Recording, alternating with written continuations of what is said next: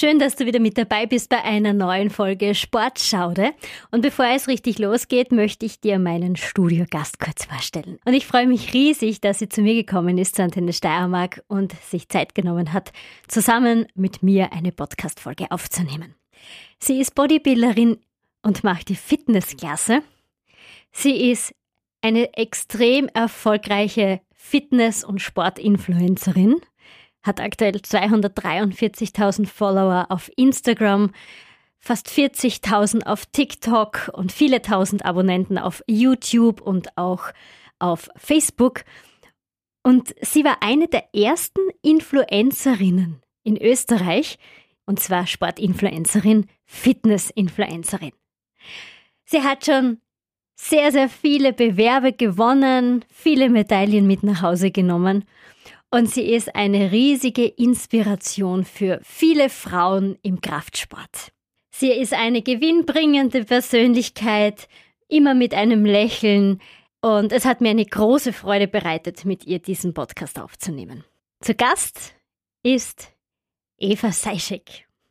Und ihr bekommt jetzt in den nächsten knapp 50 Minuten einen Einblick in ihr Sportlerleben, wie es so ist als Frau im Kraftsport, wie sie angefangen hat, wie sich Diäten für ihre Bodybuilding-Bewerbe anfühlen und wie sie generell auch mit der Waage umgeht und welche Tipps sie geben kann, wie man am besten abnimmt und wie man motiviert bleibt und einfach dran bleibt beim Sport. Ich wünsche dir auf alle Fälle jetzt viel Spaß mit der neuen Sportschaude Podcast Folge und Eva Seischek. Sportschaude. Sportschaude. Dein Fitness- und Lifestyle-Podcast von Antenne Steiermark mit Tanja Schaude. Schön, dass du da bist, Eva. Das freut mich sehr. Hallo. Hallo. Ich habe dich im Intro ja schon vorgestellt, was du so alles machst. Und deshalb möchte ich gleich mal zur ersten Frage kommen. Warst du schon immer sportlich in deinem Leben? Ja, also auch schon als kleines Kind. Ich habe, glaube ich, mit vier Jahren Ballett angefangen, geturnt, dann habe ich lang Basketball gespielt und eigentlich mein Leben lang getanzt.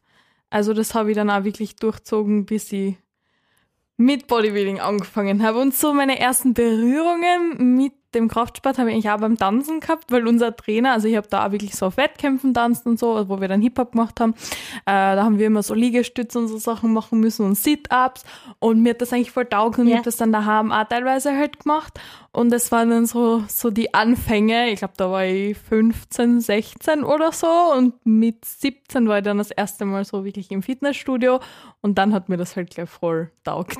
Wie bist du ins Fitnessstudio gekommen? Hat dich wer mitgenommen oder wie hast du angefangen? Ähm, mir hat damals wer mitgenommen, ja. Also es war eigentlich, ja, war genau so. Und dann habe ich quasi am Anfang mal einfach irgendwas gemacht. Dann haben wir einen Kurs gehabt. Ähm, den habe ich dann belegt und da habe ich, hab ich auch wieder ein paar Sachen dazu gelernt. Und wo ich dann nach Graz gezogen bin, ähm, habe ich eben zum Tanzen aufhören müssen, weil meine Gruppe quasi war in Hartberg und wir haben halt dreimal die Woche oder so trainiert und dann hätte ich immer hin und her fahren müssen. Und ich wollte jetzt auch in Graz nicht irgendwie so eine neue Gruppe suchen, weil man war halt so verbunden schon mit der. Dann habe ich gedacht, okay, ja, passt, dann melde ich mich jetzt im Fitnessstudio an. Und dann habe ich das eh ziemlich schnell sehr ernst genommen. Wie war das für dich eigentlich als Mädel im Fitnessstudio? Wie hat sich das für dich angefühlt? Viele Frauen haben ein bisschen Angst davor, auf die Trainingsfläche zu gehen, sind schüchtern oder eingeschüchtert. Wie war das für dich? Ja, also ich bin kein Mensch, der schüchtern ist. Das war irgendwie nie. Ähm, aber am Anfang war es schon so ein bisschen, hat mir Überwindung gekostet. Also ich war damals auch eine der wenigen Mädels im Fitnessstudio, die so wirklich trainiert hat. Also ich bin wirklich ins Fitnessstudio und gesagt, ich will Bodybuilding machen. Das war nicht so, ich gehe ins Fitnessstudio, ich will ein bisschen Bauchmuskeln und ein bisschen Po aufbauen. Ich war wirklich so, ich wollte es gleich richtig irgendwie. ähm, und habe mir dann auch quasi die richtigen Leute, beziehungsweise vor allem, es waren eigentlich nur Jungs, weil mhm. Mädels im Fitnessstudio hat es keine gegeben, die so trainiert haben wie ich, ähm, gesucht die mir dann irgendwie geholfen haben, mir die wichtigsten Übungen gesagt haben. Dann habe ich mir einen Trainingsplan schreiben lassen und wirklich direkt auch Hilfe gesucht von einem Coach, was ich einfach auch jeden Anfänger empfehlen kann. Macht's nicht irgendwas auf eigene Faust, weil das geht meistens nach hinten los und ich sehe halt so viele Mädels, die wissen halt einfach nicht, was sie tun sollen und wie sie es richtig machen sollen. Und ich glaube, daher kommt auch diese Angst. Aber wenn du jetzt eine junge Frau bist, vielleicht auch ein bisschen schüchtern und so weiter, kein Mann wird die irgendwie verurteilen. Ich finde das ja cool, dass du trainierst und so. Ähm, ich finde das eher im Damenbereich teilweise schlimmer. Also da wäre die blöder angeschaut, weil ich halt wahrscheinlich wirklich trainiere, als jetzt da bei den Burschen. Aber wie gesagt, das Wichtigste, wenn man da irgendwie Angst hat, dass man einfach weiß, ich gehe jetzt ins Fitnessstudio, das mache ich als erste Übung, so geht die Übung, dann fühlt man sich da auch gleich sicher und macht das auch. Und nicht, ja. man geht ins Fitnessstudio und jetzt mache ich ein bisschen bei dem Gerät und dann gehe ich zum nächsten, aber irgendwie weiß ich nicht so wirklich, was ich tue und das führt dann halt auch zu nichts. Und deswegen das finde ich halt enorm wichtig. Ganz kurz ein bisschen so zum Thema noch zurück, weil mich das auch extrem interessiert, wie du das so siehst. Also wenn ich zum Beispiel ins Fitnessstudio gehe, ich bin eine, die wirklich extrem gerne an ihre Grenzen geht, bis zum Muskelversagen. Also bin auch eine der Trainiererinnen, die wirklich Gewicht an und mit meinem Mann trainiert. Ich trainiere mit Männern, deshalb haben wir Erfahrung. Ja. Ähm, wie siehst du das oft bei den Mädels äh, im Fitnessstudio? Was fällt dir auf? Was könnten die verbessern? Was können die Mädels im Fitnessstudio verbessern? Also, was ich eh schon vorher gesagt habe, einmal bitte holt euch einen Trainingsplan. Man findet eh schon im Internet welche. Wenn man schon sagt, okay, ich leiste mir keinen Coach, was ich nur immer schlimm finde, weil ich sage immer, die Leute haben die besten Autos, ihr zahlt dort Versicherung und für das zahlt ihr Versicherung, aber der eigene Körper ist am nichts wert. Wie oft muss ich mir anhören, ja, das Coaching ist mir zu teuer, das kann ich mir nicht leisten. Und dann denke ich mir wirklich, okay, es ist traurig, aber es muss jeder selber entscheiden. Also da sage ich euch nur, ein Coach ist es wirklich wert. Aber wenn ihr nur ein paar Kilo abnehmen wollt, bevor ihr auf eigene Faust und dann falsch macht's, holt euch lieber jemanden, der sich damit auskennt. Und das ist mal mein erster Tipp. Ähm, wenn ihr es euch wirklich leisten könnt, dann holt euch gleich wirklich eine gute Hilfe. Und ansonsten im Internet findet man schon super viele Informationen. Da könnt ihr euch auch irgendwo einen Plan runterladen. Zum Beispiel, ich zeige auf meinem Profil auch immer, wie die richtigen Ausführungen gehen und so weiter, auch, dass man sich sowas anschaut. Ähm, einfach, dass man sich quasi vorab informiert und weiß, was man tut. Was ich halt am meisten sehe, ist, sie trainieren halt, wie gesagt, irgendwie wissen nicht wirklich, was sie tun sollen und das ist einfach Mist, weil das wird auch nicht weiterbringen. Ein Muskel wächst nur, wenn er beim nächsten Mal wieder mehr belastet wird. Das kann im Sinne von einer Wiederholung mehr, ein bisschen Gewicht mehr, aber wenn man halt so Ladi-Fadi trainiert und vielleicht nebenbei nur am Handy ist und sowieso voll unkonzentriert, dann, genau, das sehe ich voll oft im Fitnessstudio. ja. Leute, am Handy ist ja okay, in der Satzpause, mach ja, aber während der Übung, Leute, also wenn ich trainiere, da geht gar nichts. Da bin ich mit meinen Gedanken nur mit dem Gewicht und Klar muss jetzt nicht jeder so auf Bodybuilding trainieren und so hardcore, aber trotzdem, man soll sich schon anstrengen und den Muskel auch spüren. Weil wenn man halt dann irgendwas macht und auch den Muskel dabei nicht spürt, wo es eigentlich ankommen soll, dann, dann macht sie es einfach nicht richtig.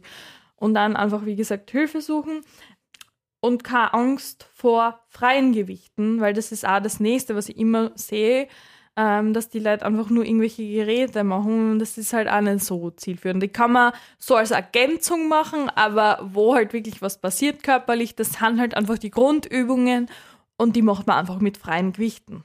Und ähm, nicht nur Bauch, Beine, Po, oder? Genau. Ja, je nachdem, je nachdem, was man halt möchte als Frau. äh, aber ich sag mal auch, wie oft man gehen kann und so, wenn jetzt jemand nur einmal die Woche geht und sagt, okay, Bauch, und Po ist mir wichtig, dann sollte man den Fokus auch darauf legen. Ist ja okay. Ähm, ich kann nur eins sagen, die Leute verschwenden viel zu viel Zeit mit Bauchtraining. Also ihr trainiert den Bauch halt, wenn ihr, wie gesagt, Grundübungen macht, immer, weil zum Beispiel ich habe jetzt einen guten Bauch und werde dann immer gefragt, wie oft trainierst du Bauch und welche Bauchübungen machst du? Ich mache quasi eigentlich gar nichts. Ich mache vielleicht ein bis zweimal die Woche, ein, zwei Übungen für den Bauch, wenn überhaupt, und das war's dann auch schon. Und das ist absolut ausreichend, weil Bauchmuskeln werden sowieso quasi in der Küche erzeugt, wenn euer Körperfett niedrig genug ist.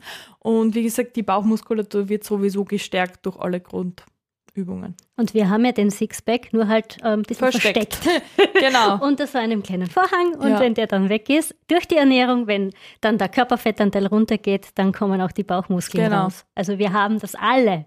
Nur müssen wir sichtbar machen mit der Ernährung hauptsächlich, ja. genau. Weil ihr Frauen meistens Angst davor haben, Muskeln aufzubauen. Müssen sie wirklich Angst davor haben, Muskeln aufzubauen? Geht das wirklich so schnell, wenn ich zwei, dreimal trainieren gehe, dass ich no. ausschaue wie Schwarzenegger? Definitiv nicht. Also Frauen brauchen da gar keine Angst haben. Und ich sage auch immer, mit Muskeln schaut man viel besser aus. Also das ist halt so, Frauen wollen halt teilweise einfach nur Gewicht verlieren und Gewicht verlieren, aber im Endeffekt kriegen sie dann so einen Körper, der zwar dünn ist, aber es ist so hängende Haut und es schaut einfach nicht schön aus. Und ich finde das für erstrebenswerter, dass man sagt, okay, ich scheiß auf die Waage und habe ein paar Muskeln und dafür eine schöne straffe Haut, keine Zellulite, ein bisschen ein Po, einen schönen flachen Bauch mit Muskeln und auch bei den Oberarmen, dass es nicht alles so hängt und so. Also wenn ihr, wie gesagt, trainiert und auch schwer trainiert, es wird nicht passieren, dass ihr jetzt richtig krass werdet und richtig explodiert. Es wird einfach nicht passieren. Und man muss als Frau genauso trainieren wie als Mann. Ich sage sogar teilweise noch härter, weil uns fällt das Testosteron, was die Männer viel mehr haben. Und deswegen müssen wir mehr Gas geben im Fitnessstudio. Der Kopf ist oft das Problem. Und das ist so, so, so wichtig. Ich habe schon so oft irgendwie mehr Gewicht geschafft, als ich mir selber gedacht habe. Wirklich. Und ich habe vor so richtig schweren Sätzen auch wirklich so Angst ein bisschen, so, da muss man sich so richtig konzentrieren und so richtig so, okay, ja, mir selber zureden, okay, du schaffst es jetzt. Und es ist halt voll wichtig. Und wir dürfen auch einmal so richtig machen. Ja, dürfen wir. Wir schauen es dann immer ganz schräg an, wenn ich da dann Beinpresse oder wo ich ja, immer bin. es ist und ja so, aber nur, das passiert nur im Damenbereich. Das ist ja genau das.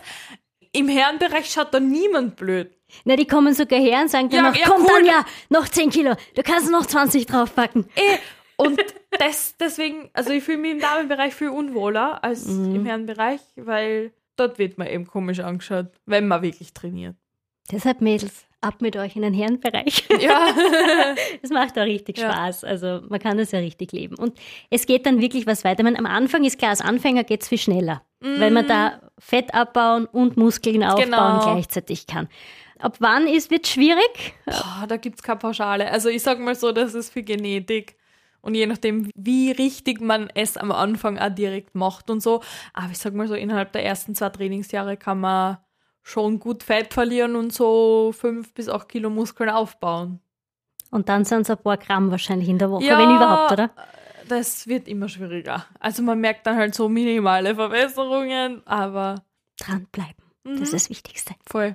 Nimmst du eigentlich ähm, Unterstützungen, also zum Beispiel so Zughilfen oder so, oder machst du das alles? Ähm, ja, Zughilfen nutze ich, ansonsten eigentlich nichts. Also es gibt ja noch Gürtel und so, aber braucht man jetzt, finde ich nicht. Also jetzt, wir sind nicht im Powerlifting oder so und ich finde es auch wichtig, dass man quasi den Bauch nutzt und die Core und wie gesagt, das ist ja das, was die Bauchmuskeln stärkt.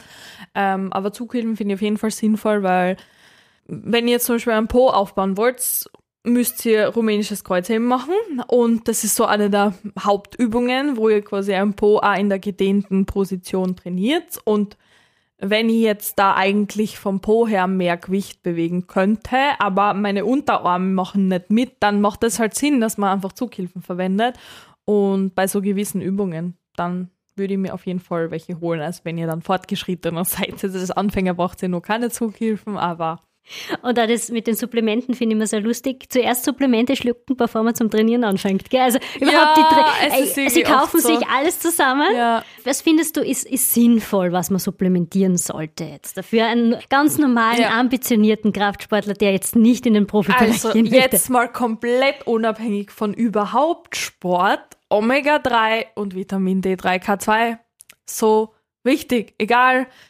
was ihr macht, ob ihr gar keinen Sport macht, das ist einfach für eure Gesundheit langfristig super, super, super wichtig. Auch schauen, welche Qualität ihr da kauft, nicht einfach irgendwas. Und äh, das sind mal so die Basics, sage ich einmal. Das kriegt meine Mama, meine Oma, jeder in meiner Familie. Das, das muss äh, sein. Ansonsten ähm, natürlich auch Proteinpulver, weil die meisten haben da irgendwie Probleme, dass sie ihren Proteinbedarf decken. Ich finde, das schmeckt einfach lecker. Ich back damit Kuchen. Ich gebe das jeden Tag in meinen Haferbrei ein. Man kann das so vielseitig nutzen. Und ja, wenn man dann quasi ein bisschen weitergehen möchte, Kreatin macht halt super viel Sinn. Das ist kein Supplement, das so gut erforscht wie das. Und das strafft halt auch den Körper, weil viele Frauen da ein bisschen Probleme haben mit so Zellulite und hängender Haut. Dann kann Kreatin wirklich sehr, sehr viel helfen, weil es lagert eben Wasser im Muskeln ein und man kann damit mehr Leistung im Training bringen, kann somit besser Muskeln aufbauen und so weiter und so fort. Ist übrigens auch gut für das Gehirn, das ist auch nachgewiesen worden. Das wird bei Alzheimer-Patienten mittlerweile eingesetzt. Also das ist auch ein Supplement, ähm, das super, super, super viel Sinn macht. Und ich sag mal, alles weitere ist nice to have, aber man sollte quasi dann sonst bezüglich Vitaminen und Mineralstoffen und so, je nachdem, wie viel man trainiert, Zink, Magnesium und so. Aber das meiste kann man dann auch gut über die Ernährung decken, wenn man sie gut ernährt. Aber wie gesagt, Omega-3 und D3, das no, das funktioniert nicht, das sollte man unbedingt nehmen. Das heißt, unbedingt so einen Booster vorher reinschießen vor dem Training muss auch nicht sein, oder? Na, überhaupt nicht. Also ich nutze immer einen Pump-Booster zum Beispiel. Das ist einfach, dass man noch mehr Pump in der Muskulatur hat äh, und den Muskel noch besser spürt. Aber das natürlich nice to have, wie gesagt, aber muss nicht sein. Was ich schon vor dem Training immer nutze, ist irgendein Produkt mit Koffein quasi oder so, Koffein macht die leistungsfähiger und das ist ja auch das meiste, was in den Boostern drinnen ist. Es ist ja immer ein bisschen was Aufputschendes und wenn ihr damit besser trainieren könnt, go for it. Ihr könnt euch, keine Ahnung, ein Red Bull kaufen, natürlich sugar-free, oder ihr holt euch irgendein anderes Energy Drink oder ihr, ihr, ihr nehmt einen Booster, wenn euch das taugt. Also zum Beispiel für mich ist es halt so Routine, wenn ich so meinen Booster trinke und den sch schmeckt mir auch lecker. Also man muss es nicht haben, aber ist natürlich nicht schlecht. Hast du einen genauen Trainingsplan? Splittest du äh, deinen Trainingsplan? Wie schaut das bei dir aus? Also wie, wie sieht so von mir aus eine Woche bei dir aus? Mhm. Also generell habe ich immer zwei Tage Training, einen Tag Pause. Also ist jetzt eigentlich schon das letzte ganze Jahr so. Davor habe ich teilweise mehr trainiert noch, aber ich muss sagen, dieses auch mehr Pause, weil der Muskel wächst auch in der Pause, das ist das Wichtige. Ähm, ja, tut mir das ganz gut. Also zwei Tage Training an der Pause. Wie gesagt, Fokus ist bei mir Po und Schultern momentan und deswegen sind meine Trainings natürlich darauf ausgelegt. Da, natürlich habe ich einen Trainingsplan, weil mir das einfach wichtig ist, dass ich nachvollziehen kann, okay, habe ich mir jetzt wieder gesteigert oder nicht, weil wenn ich jetzt jedes Mal irgendeine Reihenfolge mache und irgendwelche Übungen, dann weiß ich ja nicht, komme ich jetzt näher an mein Ziel und ist tut sie da mhm. was. Und das ist halt das Wichtige.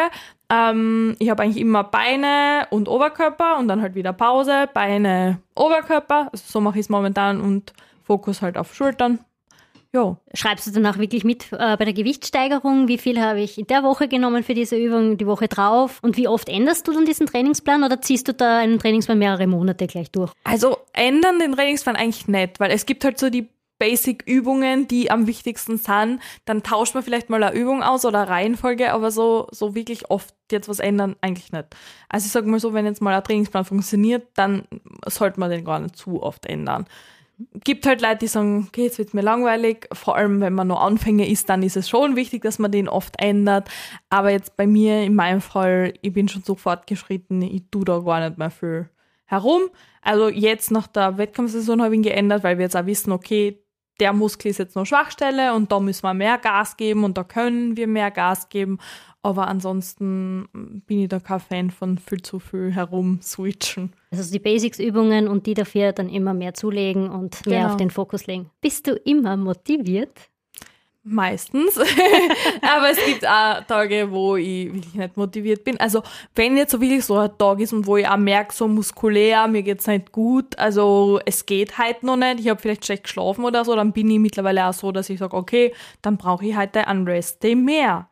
Und das ist oft mehr wert dann, als sie irgendwie zu quälen und dann die Übungen nicht wirklich gut ausführen zu können, weil es halt wirklich nicht passt an dem Tag. Also das kann ich auf jeden Fall jetzt sagen, da bin ich mit den Jahren auch gescheiter worden und arbeite mehr mit meinem Körper als gegen meinen Körper. Und sonst, ja, also ich liebe Training und das brauche ich auch. Also wenn ich jetzt mal so vier Tage Pause oder so habe, dann ist das schon ganz schlimm für mich. Wie ist das eigentlich? Du bist ja wirklich sehr erfolgreich auch auf Social Media. Wirst du angesprochen im Training? Kommen die Leute zu dir hin, Fotos machen? Trauen sie sich, dich stören im Training? Wie, also, wie ist das so? ich glaube, im Training trauen sie sich das nicht. Ich bin, ich bin sehr eigen im Training. Wenn man mich da sieht, glaube ich, wirklich sehr äh, fokussiert, so nenne ich es. Und da will ich eigentlich auch nicht gestört werden. Also, also da hast du schon den Ausdruck in den Augen. Ja, Bitte ja, ich glaube, man, man, man, man versucht es gar nicht. Aber sonst schon so. Also ich merke dann schon oft, dass ich erkannt werde oder so. Und ich freue mich ja immer, wenn mich wer anspricht und ich mache auch gern Fotos. Nur wie gesagt, jetzt so mitten im Training bin ich nicht so der Fan davon. Wie schaut dein Leben als Influencerin aus? Was steckt da alles dahinter? Vielleicht magst du nur kurz zusammenfassen, wie viel Arbeit das, das wirklich ist. Ja, also auf jeden Fall viel mehr Arbeit, als alle denken. Man hat halt irgendwie den ganzen Tag zu tun und man muss halt alles Mögliche können und machen und man ist quasi Entertainer, man muss die Sachen schneiden können, ich muss mich mit Marketing auskennen, ich muss meine Buchhaltung machen, ich muss den Kontakt mit meinen Kunden machen, ich schreibe Mails, ich schreibe auf allen Nachrichten zurück in der Regel. Also das ist auch was, was mir mega wichtig ist und allein da gehen sicher schon drei Stunden von meinem Tag drauf. Nur, dass ich mit meiner Community quasi schreibe. Da muss ich halt noch meine Stories machen, Postings machen, äh, Videos, Reels, TikToks, was auch immer. YouTube mache ich ja auch noch. Das kommt auch noch dazu. Also meine Arbeitstage schon, schon so zwischen sechs und acht Stunden auf jeden Fall. Und dann halt Montag bis Sonntag, weil äh, frei habe ich nie. Auch wenn ich im Urlaub bin, habe ich keinen Urlaub. Und das ist halt so das Leben einer Influencerin. Also es ist auf jeden Fall sehr viel Arbeit, weil hinter so einem kurzen Rezeptvideo oder so, was man jetzt vielleicht sieht, stecken ein paar Stunden Arbeit und da gehört schon viel dazu. Wie entscheidest du, äh, wen du unterstützt als Influencerin? Also für wen, dass du dann auch in Anführungszeichen Marketing oder Werbung betreibst? Also ich bin da sehr wählerisch. Mittlerweile mache ich eigentlich auch fast gar keine Kooperationen mehr. Also es kommen sicher am Tag, würde ich mal sagen, jetzt so zehn Anfragen oder so, aber ich sag mal, in 95% der Fälle so mache ich es nicht. Also je nachdem lasse ich mir das Produkt sowieso vorab zuschicken, dann teste ich das mal eine Weile und dann entscheide ich erst, okay, möchte ich das jetzt empfehlen oder nicht? Weil wenn ich was empfehle, dann ist es auch wirklich was, was ich immer verwende und was ich selber cool finde. Und ich würde jetzt nie irgendeine Kooperation machen für ein Produkt, was ich nicht gut heiße und was ich nicht selber erst mir kaufen würde, sage ich immer. Und viele Kooperationen ergeben sie dann eigentlich auch so. Also zum Beispiel manchmal kaufe ich mir selber irgendwas, dann sage ich, gib mein Feedback in der Story ab und so sind bei mir super viele Kooperationen zum Beispiel entstanden. Die Firma ist dann auf mich zugekommen, hey, ja, wir könnten ja was machen und so weiter. Und ja, also mir ist es einfach enorm wichtig, dass ich da das auf jeden Fall selber cool finde und empfehlen kann. Als Influencer bist du selbstständig und hast ein Gewerbe angemeldet, oder? Wie, wie Mhm. funktioniert das? Wie kann man das machen? Also wie schaut das genau aus? Also, wo das bei mir so begonnen hat, weil ich wollte nie Influencerin werden, ja, habe ich mich dann mal erkundigt, dann muss man ja zum Finanzamt und zur WKO und so und die haben dann gemeint, ja, so Influencer, das gibt's halt nicht, weil ich mache das ja schon seit 2013 eigentlich und den Begriff hat es ja damals überhaupt nicht gegeben und ich hätte mir nie gedacht, dass daraus mein Job entsteht. Also das ist für mich jetzt nur Ja. immer wow und ich bin super dankbar und alles und ich habe mein Studium trotzdem fertig abgeschlossen, aber ja, ich bin dann eben dorthin und die haben dann gemeint, ja, dann soll ich halt eine Werbeagentur anmelden, weil das ist ja freies Gewerbe und ja, jetzt, also rein rechtlich bin ich eine Werbeagentur, weil es ja eigentlich auch so verdiene ich ja mein Geld durch Werbung und ja, Was hast du studiert und fertig gemacht? Mathematik und Biologie, ja, Okay. Für Lehramt? für? Lehramt, genau, war an der Uni. Also Okay. Magister habe ich letztes Jahr fertig gemacht. Endlich bin ich sehr froh, weil ich auch immer gesagt, ich möchte das nicht hinschmeißen, aber es waren auf jeden Fall schon stressige Jahre, weil ich habe halt meinen Job gehabt, dann halt die ganzen Wettkämpfe, Coachings nebenbei und mein Studium und das war auf jeden Fall schon eine stressige Zeit. So hast du vor, in die Richtung was zu machen? Vielleicht irgendwann mal. Aktuell habe ich es gar nicht mehr vor. Da habe ich mich jetzt eher in andere Bereiche entwickelt. Also ich habe ja auch meine Diplomarbeit über Süßstoffe geschrieben. Und meine Professorin hat dann schon so gemeint, wie wäre es mit Doktorat und so, weil sie schon gemerkt hat, ich bin halt wissenschaftlich, was Ernährung und so angeht, voll drinnen. Und ich liest in meiner Freizeit voll gern Studien und interessiere mich für das ganze Thema. Also Krafttraining, Ernährung, das gehört halt irgendwo alles zusammen. Und ja, das wäre für mich auf jeden Fall ein Reiz, aber ich habe jetzt mal gesagt, ich mache jetzt mal ab zwei, drei Jahren mal nur das und dann, dann schaue ich, wie ich Lust habe. Also Lust hätte ich auf jeden Fall, dass ich in die Richtung was weitermache. Dann würde ich auch ähm, eben Richtung Süßstoffe oder Darmforschung gehen. Also das wären so meine Dinge, die mich sehr, sehr interessieren. Und ja, schauen wir mal. Was ist in der Zukunft für dich jetzt als Sportlerin, als Bodybuilderin noch geplant? Hast du schon wieder was vor? auf jeden Fall. Also nächstes Jahr wieder auf die Bühne. Ich weiß noch nicht, welche Saison jetzt. Und Ziel wäre natürlich irgendwann mal die Profikarte zu holen. Schauen wir mal, ob das was wird. Wie kriegt man die? Was ähm, muss man da machen? Man muss, also beim großen internationalen Wettkampf quasi, äh, muss man seine Klasse gewinnen. Also generell ist es immer in Größenklassen eingeteilt.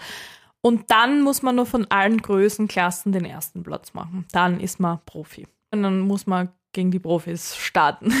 Und jetzt ist es die Amateurklasse, oder? Ja, genau. Okay. Welche Titel hast du schon gewonnen? Ah, also, so mein erster Wettkampf war ja 2015, also schon lang her. Ähm, also ich bin jetzt insgesamt dreifache internationale österreichische Meisterin. Jetzt habe ich mir, also das war dann noch im alten Verband, also quasi in der IFBB. Mhm. Dann habe ich, ja, international waren es immer so irgendwas zwischen sechsten und zehnten Platz, was auf jeden Fall aber auf jeden Fall gut ist und worauf ich stolz bin. Und diese Saison jetzt bei der NPC äh, war es, also in Alicante jetzt da, habe ich bei den Neulingen quasi den ersten Platz gemacht und dann bei den Damen den dritten Platz. Und in Prag war es der vierte Platz heuer und dann in Österreich nochmal ein dritter Platz. Also das waren meine Wettkämpfe wow. jetzt. Das waren halt alles Pro-Qualifier und ja, bin jetzt ganz froh, weil ich habe jetzt eben drei Jahre Pause gemacht mit Wettkämpfen und habe jetzt den Verbandswechsel gemacht zur NPC. Das ist quasi so der größte Verband, weil es gibt da einfach verschiedene Verbände und das ist quasi ja der Verband, wo Mr. Olympia dahinter steht. Also das ist ja so das bekannteste und größte Event, wenn man da mal hinkommt. Und ja, also das ist jetzt so der Plan für nächstes Jahr. Schauen wir mal. Nachdem ja Fitness oder Bodybuilding ja auch nicht unbedingt, wie du gesagt hast, ein typischer Frauensport ist, Hast du ein Vorbild gehabt, warum? Oder ein Vorbild gehabt, weshalb du das unbedingt machen wolltest? Oder hast du es irgendwo gesehen, an Film oder keine Ahnung, irgendwas, was dich da dazu gebracht hat, das zu machen? Also ich weiß gar nicht mehr, was es genau war. Ich glaube, ich habe im Internet einfach so Videos von Wettkämpfen gesehen. Okay. Und eigentlich so von Anfang an war also Ashley Kaltwasser für mich irgendwie eine Inspiration. Das ist jetzt also eine der besten Bikini-Athletinnen. Mhm. Und sie war so die erste, wo ich gesagt habe, so, das gefällt mir, da, da, da, darauf möchte ich hinarbeiten. Aber ansonsten, mir ist es immer so am wichtigsten, dass ich mich selber irgendwie verbessere mhm. und mich nicht so an anderen festnagel, weil jeder ist so anders und du kannst nicht ausschauen wie Person B. So, das wird einfach nicht funktionieren. Und deswegen finde ich es ja immer so wichtig, dass ich mich selber einfach verbessere. Das ist ja so eine Sache mit äh, Social Media, wenn wir auf den Bereich gehen, dass sich viele ja wirklich vergleichen. Mhm. Wie es dir damit, mit Vergleichen? Ähm, hast du da auch einen Weg lernen müssen für dich, wie mit dem am besten umgehe? Auf jeden Fall. Also anfangs war ich viel mehr so, dass ich mich mit anderen verglichen habe. Mittlerweile mache ich es wirklich gar nicht mehr, weil es tut einem persönlich einfach nicht gut. Und egal, ob es jetzt im Wettkampfsport ist oder im normalen Leben, das macht einem nur verrückt oder man fühlt sich dann schlecht oder ja. so. Und das bringt einem einfach nichts. Und ich habe das zum Beispiel schon super oft gehabt, dass ich mir vor Wettkämpfen so angeschaut habe, ja, gegen wen tritt die jetzt an und wie schaut meine Konkurrenz aus? Und dann macht man sich so unnötig Stress und denkt sich, ja, die ist viel definierter wie ich, die hat viel bessere Muskeln oder keine Ahnung was. Und im Endeffekt siehst du die dann in echt und es schaut halt oft im Internet auch anders aus. Ja. Und das ist so. Und vielleicht habt ihr euren Lieblingsinfluencer, der in echt euch gar nicht gefällt. Kann sein. Es gibt wirklich, ich kenne so viele Leute aus der Szene, die bearbeiten ihre Bilder und Videos, was ich absolut schrecklich finde und nie machen würde. Und man fühlt sich dann vielleicht schlecht, aber keiner muss sich schlecht fühlen so. Und das deswegen nicht vergleichen, sondern einfach an sich arbeiten. Da gibt es ja verschiedene Klassen. Welche Klasse machst du? Was sind deine Wettbewerbe? Also in welcher Klasse bist du? Ich muss das so fragen, weil sich sicher nicht jeder mit Fitness oder Fitnesssport oder Bodybuilding auskennt. Genau. Also jetzt Bodybuilding, es ist ja immer so lustig, wenn ich sage, ja, ich mache Bodybuilding, ich so, ja, du schaust überhaupt nicht so aus, weil wenn ich jetzt neben dir sitze, würdest du sagen, okay, sie macht vielleicht ein bisschen Sport oder so, aber man, man sieht das ja nicht direkt. Und so eine Frau möchte ich auch nicht sein. Also es ist halt so, ich mache Bikini-Klasse, das ist quasi schon trainiert und ich trainiere auch hart und lang, aber halt jetzt nicht so, dass man sie denkt, um Gottes Willen, sie schaut jetzt aus wie ein Mann oder so. Also es soll noch weiblich ausschauen. Also Fokus liegt vor allem auf der Po-Muskulatur, schöne schmale Taille und ein bisschen Schultern, ein bisschen Rücken, quasi alles ein bisschen trainiert, aber jetzt nichts extrem krass. Und wie gesagt, Fokus ist eigentlich so auf dem Po. Also was einfach für mich jetzt eine attraktive Frauenfigur ist. Und ähm, ja, ich glaube, so Bikini ist auch die Klasse, was den meisten am besten gefällt. Alles andere ist dann halt schon mehr Muskeln und nur mehr Definition und das geht dann halt schon in die andere Richtung, sage ich mal, was schon männlicher ausschaut und die müssen da in die Richtung meistens dann noch helfen, weil das einfach auf natürliche Weise dann irgendwann nicht mehr geht. Also das ist ja immer sowas, was ich jeder Frau mitgeben kann, weil die haben teilweise Angst, wenn sie so trainieren, werden sie so ausschauen wie diese ganz krassen Mädels. Das wird nicht passieren, weil diese Mädels, von denen ihr euch denkt, so möchte ich nicht ausschauen, das ist viel zu viel, äh, das, das geht so gar nicht. Also man muss, wenn man also auch schon möchte wie ich, richtig hart trainieren, richtig so auch wie die Männer trainieren und alles drüber, sage ich einmal, geht nicht. Also ich trainiere jetzt wirklich schon zehn Jahre. Also ich würde über die Bikini-Klasse nicht rauskommen. Das geht nicht. Da nehmen die Frauen dann schon Testosteron dazu oder was? Was kann man da nehmen? Was sind diese Supplemente, was sie dann meistens nehmen, damit sie dann so ausschauen wie ja. Schwarzenegger? genau, also das sind dann keine legalen Supplemente mehr.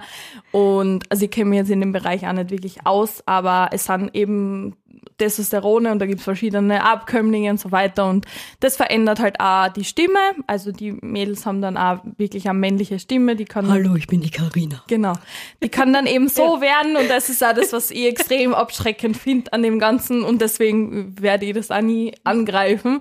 Aber ja, also das ist auf jeden Fall äh, natürlich auch ein Faktor und ich finde es auch immer so schwierig, weil Leute, die jetzt was nehmen und den Sport machen, werden dann oft irgendwie schlecht dargestellt, aber jeder nimmt den Sport halt quasi genauso ernst, die helfen da halt ein bisschen noch. Und wie gesagt, als Mann ist es nochmal eine ganz andere Sache ähm, als als Frau, aber als Frau ist das wirklich was Gefährliches und wenn die Stimme mal weg ist oder so, dann ist es halt für das Leben lang. Das ist dann nicht was, ich höre damit auf und das ist wieder gut, sondern da muss man sich schon bewusst sein, dass das dann nie wieder so ist, wie es war. Ich bin Marathon gelaufen und mhm. Marathonlaufen ist auch nicht gesund. Mhm. Also 42 Kilometer laufen ist nicht mehr gesund. Ja. So wie du auch schon gesagt hast, das Bodybuilding ist in, in der Form dann nicht mehr ja. gesund. Mit welchen Risiken muss man denn rechnen, wenn man es dann wirklich so durchzieht, wie du es machst, so professionell? Ja, also man verhungert ja irgendwo systematisch. Es ist halt wirklich so. Also da fangst du einmal an, man schläft schlecht, weil man wacht in der Nacht auf, weil der Körper sagt, geh was essen. so, also dann natürlich mhm. hormonell schaut es auch schlecht aus, also man verliert irgendwann seine Periode. Es gibt Athletinnen, bei denen ist das nicht so. Ich weiß nicht, bei mir ist es immer so. Ist wieder jeder anders, aber ich sag mal, bei den meisten ist es so. Einfach weil das so eine Funktion vom Körper ist, der dann Prozesse, die unnötig Energie verbrauchen, nur zusätzlich einfach abschaltet. Und du könntest ja in dem Stadium sowieso kein Kind mehr ernähren. Und deswegen ist es also ein Punkt, was mir enorm wichtig ist, dass sie dann wieder zunimmt, dass einfach diese Hormone wieder ins Gleichgewicht gehen. Also im Endeffekt hast du dann so Hormonwerte von einer Frau, die in den Wechseljahren ist. Das geht dann alles auf Null runter und wie gesagt, dementsprechend fühlt man sich halt auch nicht ja. gut. Das gleiche eben mit Hunger- und Sättigungshormonen, die auch vollkommen durchdrehen, weil man einfach zu wenig isst und auch nichts nachkommt, so in der Art. Ähm, ja, also ich sag mal so, generell ist man im Alltag ähm, irgendwann mal energieloser und hat dann nicht mehr so Lust, mit den Freunden am Abend irgendwo rauszugehen und hat da einfach wirklich keine Kraft mehr. Also es ist halt wirklich schier, aber es ist dann kurz vorm Wettkampf halt leider so, dass man da einfach nur mehr mit sich ist und auf den Tag hinarbeitet also was jetzt aktuell in der Bikini-Klasse verlangt wird, ist, es wird immer mehr, also immer mehr Muskeln, aber wenn das jetzt vielleicht nicht so wirkt, das hätte ich so viel Muskeln, ich habe schon viel Muskeln und man muss dann halt auf Körperfettregionen, die weit weg von gesund sind. Also es ist halt wirklich so, also ich würde jetzt mal schätzen, so zwischen 10 und 12 Prozent haben die meisten Bikini-Athletinnen auf der wow. Bühne, also an mhm. Körperfett. Sehr wenig. Genau, das ist sehr wenig. Also bei einer Frau sagt man so im Bereich 22 bis 25 Prozent ist so dieser normale, gesunde Level und da muss man sich mal vorstellen, wie weit man davon entfernt ist. Aber das ist halt, was gefragt wird. Das ist ein Leistungssport und das ist ein Körperfettanteil, der definitiv nicht mehr gesund ist und da gehört halt schon viel dazu, dass man quasi diese Muskeln erhält und trotzdem dieses Fett bis zu dem Zeitpunkt halt verliert. Also in so einer Wettkampfvorbereitung gibt es halt strengen Ernährungsplan, da gibt es überhaupt keine Ausreden und am Ende ist es wirklich so, man ist einfach hungrig. Das gehört einfach dazu und wenn dann Leute sagen, äh, war sie nicht so, sie jammern, weil sie kein Stück Schoko essen können, denke ich mir einfach nur, ich hätte gern ein Ei mehr oder ich würde gern ja. eine Karotte essen oder so. Also es ist am Ende wirklich ne? schon so, heftig und wie gesagt, das ist ein Wettkampfsport. Wahnsinn, Kein normaler Mensch soll zur Diät machen oder würde ich niemandem empfehlen. Aber da geht's dann halt wirklich, sage ich mal, um ein systematisches Verhungern, weil es sollen halt die Muskeln natürlich trotzdem bleiben und seine Trainings muss man natürlich trotzdem so durchziehen. Dann kommt halt noch Cardio dazu. Man muss halt quasi sein ganzes Leben dann auf diese Wettkampfvorbereitung auslegen. Man kann jetzt nirgends einfach hinfahren oder in den Urlaub fahren man muss immer alles vorbereitet haben. Ich esse dann zum Beispiel sechsmal am Tag, jetzt eigentlich auch so fünf bis sechsmal. Die Trainings müssen stimmen, das Cardio muss erledigt werden. Natürlich Schlaf ist auch super, super wichtig, das muss auch passen. Da muss man noch Posing üben. Und ja, gehört einfach sehr viel dazu. zu so einem, ja, sage ich mal dann, vielleicht wenn es gar nicht so krass ausschaut. Was machst du in der Trainingsvorbereitung, wenn du jetzt mitten in der Diät bist, wenn wir über das schon sprechen, um zum Beispiel Heißhungerattacken äh, entgegenzuhalten? Also das ist ja eine Sache, die jeden betrifft. Also auf das habe ich jetzt einen Appetit und das muss ich mir jetzt reinstopfen. Wie machst du das, wenn du solche Heißhungerattacken bekommst? Weil ich denke mal, das wird ja. gerade in der Diät besonders extrem sein. Ja, also es ist so, Heißhunger natürlich hat man immer wieder bei mir ist es zum Beispiel vor der Periode oder so stärker. Das ist eh bei jeder Frau. Also das merke ich ja bei meinen Kundinnen, die ich coach und so, die haben das immer so die Wochen davor, boah, ich hab so Hunger und so Lust auf Schoko und alles kennt die zusammen essen. Aber wenn man jetzt so in einer Wettkampfvorbereitung ist, dann ist man da so in dem Modus, da ist einem das egal. Oder man hat immer den Gedanken, ja geil, so Hunger, das heißt, das Fett geht weg und du kommst deinem Ziel näher. Aber da, da, da wird man nicht schwach werden, weil man weiß, man darf das auf keinen Fall. Aber viel schlimmer ist es halt so dann nach der Wettkampfvorbereitung, weil du kannst dann nicht natürlich von heute auf morgen Vollgas zum Essen anfangen. Also das finde ich das Schwierigere. Und generell halt gegen Hunger, also mir hilft immer Kaugummi kauen. Okay. Das, das tue ich extrem viel in der Diät. Dann, kriegt das nicht noch einmal an, dass man Hunger kriegt, dass der Magen dann mehr in, in Fluss also, kommt? Oder ich, ich merke jetzt das nicht so wirklich. Okay. Also vor allem, wenn ich was Scharfes dann im Mund habe, dann, dann habe ich ja gar nicht das Bedürfnis, dass ich jetzt auf irgendwas Süßes greife. Dann halt Zero-Getränke, also ja. trink gern Cola, Light oder so, was auch immer, Kaffee mit Flavin Tasty, also es ist, ja, es ist wie ein Süßstoff, aber nur mit Geschmack. Ähm, dann habe ich mir oft, also es hat mir in der Diät geholfen, zum Beispiel so EAAs, also das, ist so eine Art von Proteinpulver, das man im Training verwendet, das kann man einfrieren. So Supplemente so, sind Genau, das genau, als so hm? Eislolly, also man, man, man findet dann schon quasi so ein paar Hacks, die einem das erleichtern. Fällt mir nur irgendwas ein jetzt auf die Schnelle. Ja, einfach generell viel trinken. Also gegen Hunger hilft da recht viel Wasser trinken. Ich sage ja. immer ein bis zwei Liter mal mindestens, also zwei Liter Wasser sollten es pro Tag mindestens sein, auch schon für den normalen Menschen. Unbedingt, unbedingt. Die Und meisten trinken zu wenig. Und dann in der Diät wird es ja ganz viel zum Schluss, oder? Bevor es dann losgeht. Die letzten Tage sind ja da noch einmal, wo man das ganze Letzte noch rausholen kann, ja, genau. letzten Muskel noch rausholen kann. da gibt es ja auch ein paar Tricks. Genau, also ich wende die eigentlich nicht wirklich an. Das macht jetzt bei einer Bikini-Athletin auch keinen Sinn. Mhm. Also wenn du jetzt wirklich in höheren Klassen bist und so im Bodybuilding, die noch weniger Körperfett haben müssen und noch definierter ausschauen müssen, die machen das halt, dass sie quasi noch Wasser verlieren wollen, was sie im Körper haben. Unser mhm. Körper besteht ja zum Großteil aus Wasser und das ist auch wichtig und das ist dann halt was wirklich Ungesundes. Also wenn man dann aufhört zu trinken und so und also ich mache das zum Beispiel nicht. Ich trinke schon immer viel am Ende von der Diät, einfach weil es mir hilft mit dem Hunger und ja durchs Cardio und Training sehr sportlich aktiv bin, dann braucht man sowieso auch mehr Flüssigkeit und ich trinke dann so am Tag vor dem Wettkampf ein bisschen weniger und am Wettkampftag selber trinkt man natürlich dann auch keine Unmengen, dass da irgendwie der Bauch raussteht. Also das ist das Einzige, was ich mache, aber da gibt schon ganz krasse Protokolle, sage ich mal, wo man dann wirklich zwei Tage lang nichts trinkt und so weiter, aber das ist dann schon sehr gefährlich, ja. Du hast ja schon einige Diäten gemacht. Fällt es einem irgendwann leichter, Diät zu halten? Oder ist es jedes Mal genauso anstrengend und genauso schwierig und genauso fordernd? Es ist jede Vorbereitung anders. Es ist nie gleich. Man macht es auch nie gleich. Der Körper reagiert nie gleich. Wenn ich jetzt vielleicht die letzte Diät mit 2000 Kalorien gestartet habe, vielleicht funktioniert es jetzt dieses Mal nicht so vielleicht bin ich am Ende von meiner Diät auf 1600 Kalorien oder vielleicht bin ich auf 1000. So, man weiß es einfach überhaupt nie, mit was man zu rechnen hat. Deswegen ist jedes Mal so anders und man kann jetzt auch nicht sagen, es wird leichter mit den Jahren. Also, ich würde schon sagen, meine letzte Vorbereitung war eine der härtesten sogar, weil ich noch nie so viel Gewicht verlieren habe müssen in so kurzer Zeit. Also leichter, würde ich sagen, wird es jetzt nicht unbedingt. Wie viele Kilo hast du in welchem Zeitraum verlieren müssen? Für die letzte Vorbereitung waren es 13 Kilo in 15 Wochen. Wow. Ja. Also das, was man nicht raten genau, würde, wenn jemand genau. abnehmen es war, möchte. Es war zu viel und zu schnell. Und deswegen. Langsam angehen, Ja. Schritt für Schritt Ja. kleine Ziele. Also, das ist natürlich jetzt der, ist ein Leistungssport, ja. Das Genau. ist was anderes, ja. Das kann man mit einem normalen Sportler jetzt nicht vergleichen oder mit einem normalen Na. Abnehmer nicht vergleichen. Das Na. wird nicht funktionieren, ja. Nicht. Und vor allem, es geht ja bei dir dann wieder rauf und es bleibt Ey, und nicht es da ist ja auch unten, so, dass ich ja nicht vorgehabt habe, die 13 Kilo dann zu halten. So, das Ja. Das ist ein, eine. Momentaufnahme, die Ja. dann wieder nach oben geht. Okay. Ich persönlich habe ein volles Problem mit Gewicht rauffahren. Ja. Die Mädels mögen das nicht besonders gern, wenn es auf der Waage na- nach oben geht. Aber das muss ja sein, wenn man in der Massephase ist, bevor es in die Diät geht. Wie geht es dir damit, wieder Gewicht zuzulegen, also schwerer zu werden?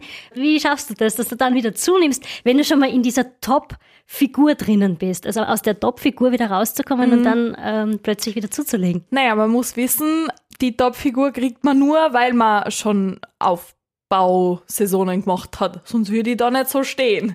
So, und das muss einem halt bewusst sein. Und wenn ich halt weiß, ich muss nächste Saison noch einen besseren Po und noch mehr Schultern haben, dann führt da kein Weg herum. Ich will mich ja verbessern. Und was ich auch sagen muss, die wirkliche Wettkampfform gefällt mir persönlich für den Alltag auch überhaupt nicht. Das schaut einfach nicht mehr gesund aus.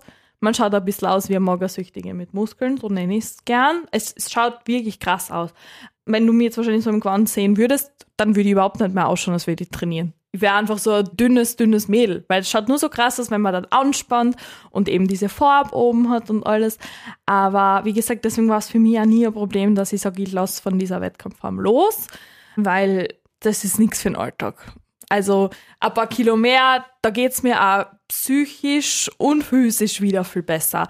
Weil man merkt es halt, man hat keine Energie mehr, man fühlt sich schlapp und hat keine Lust, irgendwas zu unternehmen. Und das spiegelt sich ja dann in allen Lebenslagen nieder. Und deswegen fühle ich mich mit 5, 6 Kilo mehr viel, viel wohler. Wie machst du das mit dem Aufbau, wenn du jetzt dann wieder in den Aufbau gehst, also in die, wie ich sag's, Massephase? Ja. Ich finde es immer so nett, weil Leute, die zum Beispiel keinen Sport machen und einfach ein bisschen mehr auf den Rippen haben, sagen immer, ich bin gerade in meiner Massephase. Ähm, wie machst du das, dass du das wieder schön langsam hochfährst? Ja, also ich muss sagen, die Wettkampfsaison hat das ja leider nicht optimal hingehauen äh, gehauen jetzt bei mir, weil ich dann noch gern ein bisschen über den Hunger gegessen habe, aber generell steigert man einfach die Kalorien quasi langsam. Also wenn ich jetzt zum Beispiel am Ende von meiner Wettkampfdiät war ich auf ca. 1000, 1100, also wirklich Boah, sehr wenig. sehr wenig. Ähm, und dann geht man halt langsam hoch. Aber so in, im Aufbau ist schon so meine 2800 bis 3000 Kalorien. Und das ist normal für eine Frau im Aufbau. Und ich sag mal so, man muss nicht auf Massephase gehen, um sie zu verbessern. Und viele Frauen haben da viel zu viel Angst vor einmal mehr Essen. Ihr werdet halt von heute auf morgen fett. Und das Wichtigste ist, dass ihr im Training euch halt steigert, dass ihr härter trainiert und schwerer trainiert. Und es wird nichts passieren, aber ich halt ständig so die Mädels, die ständig auf Diät bleiben wollen und halt trotzdem irgendwie Po aufbauen, das wird einfach nicht funktionieren.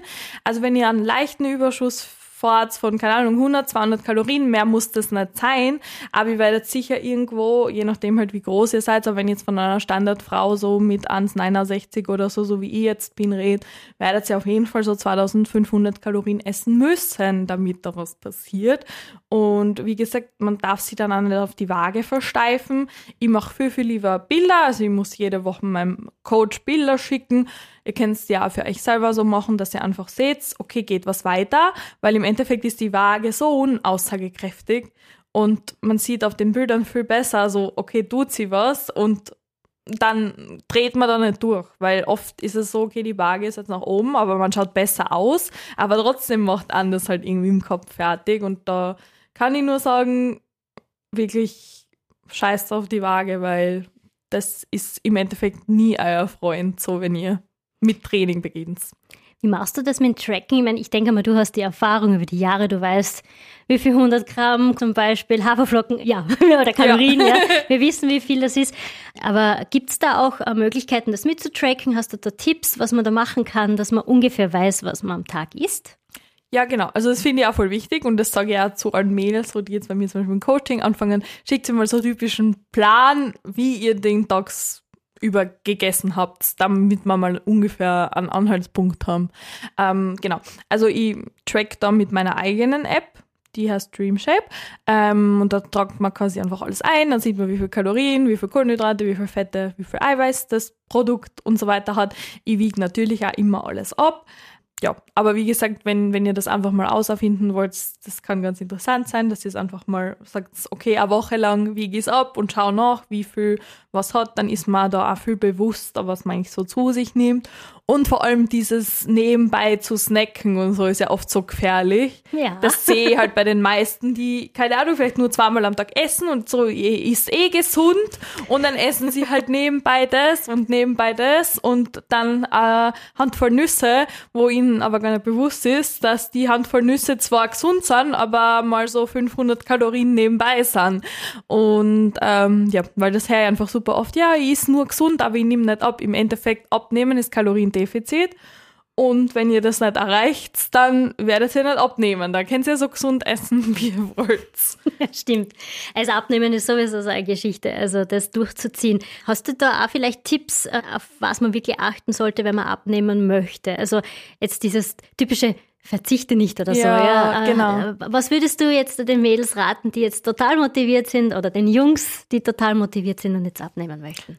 Auf jeden Fall nicht so total motiviert sein und von heute auf morgen alles über den Haufen schmeißen und irgendeine doofe Diät verfolgen, die im Endeffekt vielleicht den schnellen Gewichtsverlust verspricht, aber genauso schnell wird es dann auch wieder oben sein. Und deswegen habe ich generell ein Problem mit jeder Diät, weil im Endeffekt funktioniert ja jede Diät mit am Defizit und das ist halt vielen einfach wirklich nicht bewusst. Und ich sage immer, ihr braucht euch gar nichts verbieten, schaut einfach, dass ihr das Defizit habt. Und das Defizit sollte nicht zu hoch sein. Also ich sage mal so, zwischen 300 und 500 Kalorien am Tag maximal. Und dann nehmt ihr langsam und kontinuierlich ab und müsst euch aber auch nichts verbieten. Zum Beispiel, jetzt im Aufbau ist ich jeden Tag mein Stück Schoko und das ist kein Problem. Aber ich finde halt, ich, ich würde jetzt nie hergehen und sagen, ich darf das und das und das und das nicht essen. Wenn ich halt wirklich Lust drauf habe, dann track ich mir das ein und dann isst ich das auch. Also das finde ich mal den wichtigsten Punkt, dass man sich da nichts verbietet. Und auch bezüglich Makronährstoffen. Nicht sagen, ich esse jetzt überhaupt keine Kohlenhydrate mehr oder ich esse überhaupt kein Fett. Es ist alles wichtig und wir brauchen alles. Also einfach ausgewogen ernähren ähm, oft genug essen. Also ich, für mich persönlich funktioniert es einfach am besten, da entsteht auch kein Heißhunger, wenn ich wirklich meine vier Mahlzeiten mindestens am Tag habe und das auch immer vorbereiten und nicht einfach so, ja, ich schaue jetzt, was ich zu essen kriege, weil wenn man sein Essen vorbereitet hat oder daheim vorkocht gesund, dann isst man das auch ganz sicher und kann sein die Arbeit mitnehmen oder wie auch immer oder zur Uni und was ich noch sagen kann, ist, ja, so kleine Dinge machen halt schon den Unterschied. Vielleicht mal statt am Cola oder an Saft einfach mal sagen, okay, ich trinke jetzt keine gesüßten Getränke mehr, weil auch in den Getränken stecken teilweise so viel Kalorien und wirklich Übergewichtige oder so, die da ein Problem haben, wenn die einfach mal sagen würden, ich trinke jetzt stattdessen mal Tee und Cola Zero und ersetze meinen Zucker zum Beispiel durch Flavin Tasty, die würden sie im Jahr schon, keine Ahnung, nur durch das 10 Kilo oder so wirklich abnehmen können, nur durch so kleine Veränderungen und weiß ich nicht, dass man mal einfach aktiver ist im Alltag. Also man muss ja jetzt nicht ins Fitnessstudio, man muss ja jetzt nicht Bodybuilding genau, das, machen. Das muss es ja nicht aber sein, ja. einfach mal bewegen und ich sag so diese 8000 Schritte sollte schon jeder irgendwie schaffen am Tag und das kriegt jeder hin. Und das sind halt so kleine Dinge, die wirklich schon einen großen Unterschied machen.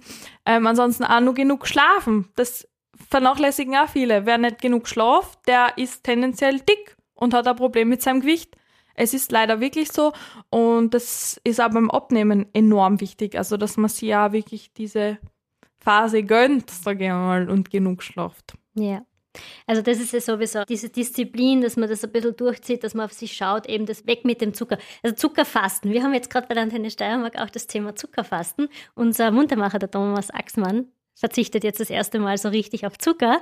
Das ist ja zuerst schon ein bisschen so wie ein Zug, den man durchmacht, aber das ist ja nachher, man fühlt sich viel besser. Sag mal so, viele wissen gar nicht, wie fit sein sich anfühlt, wenn man zum Beispiel den Zucker weglässt. Komplett. Es ist wirklich so, also jeder fragt mich immer, wie kannst du jeden Tag das gleiche essen oder so? Ich esse jeden Tag mein Haferbrei. Aber ich tue da immer andere Sorte Proteinpulver ein. Für mich ist das nicht, nicht jeden Tag das gleiche. Oder ich nehme statt einem Apfel Himbeeren. Für mich ist das jeden Tag ein Erlebnis. Und ich schwöre euch, das ist wirklich für mich ja. jeden Tag ein Erlebnis. Aber viele schauen sie, kennen meine Stories oder so auf Instagram und denken sie, wie kann sie jeden Tag das gleiche essen?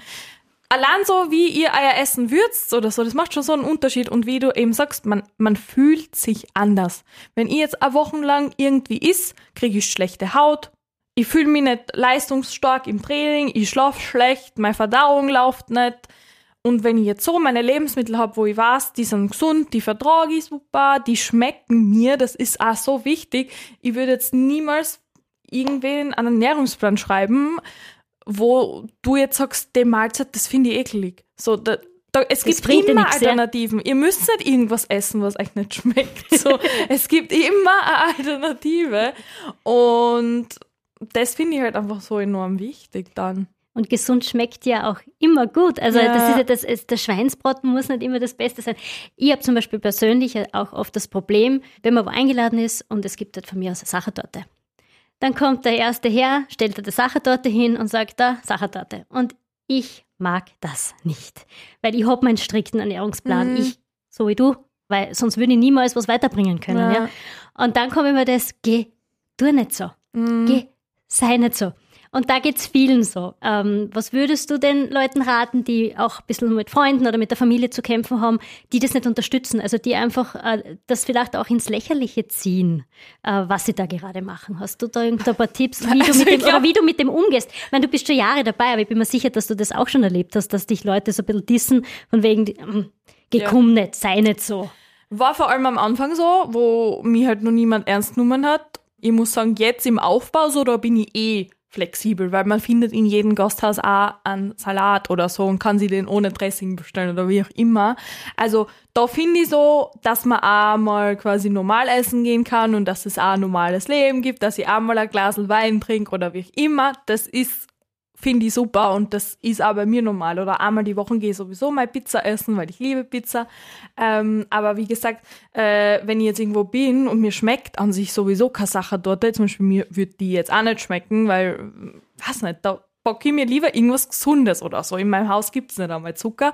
Und auf meinem Profil gibt es übrigens auch voll viel so Rezepte zum Nachmachen, wo man irgendwas backen kann und das wenig Kalorien und viel Protein hat. Und es schmeckt wirklich genauso gut. Also ich habe schon voll oft irgendwie voll die ausgefallenen Torten gebacken für meine Mama, Oma, die dann auch gesagt haben, boah, das schmeckt voll gut. Ah, ja, aber da war kein Gramm Zucker oder normales Mehl oder so drinnen.